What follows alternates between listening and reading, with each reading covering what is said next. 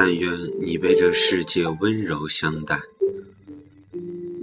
早晨去上班的路上，遇到两条很惹人注意的狗，一条是不怎么大，却被人遗弃在厂洼路口的，卧在一个箱子里，对着周围的人狂叫不止，充满敌意；另一条是在北外附近悠然地被主人牵着散步的哈士奇，温和地看着这个世界。想到了前些日子看的一篇文章，大抵是讲两只猫的相似的故事。一只被这世界温柔相待，一只却历经磨难，与这世纪凶悍与对。越是被爱、受宠、饱足无忧，越是能散发出淡定、温暖、欢乐、有爱的气场。而因往日的颠簸与艰辛，他警惕、尖锐、对峙凶悍，只是因为。他还没有被这个世界温柔地对待过。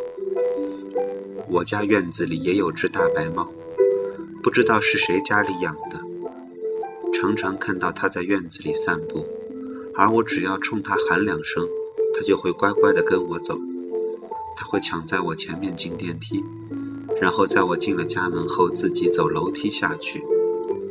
有空的时候，我会买根火腿肠，看它饱餐一顿。温柔的对待你，不是想得到回报，只是单纯的希望你也变得温柔起来，然后去温柔的对待这个世界更多的人。其实每个人都是这样，在坚强的外壳里，也希望被这世界温柔相待。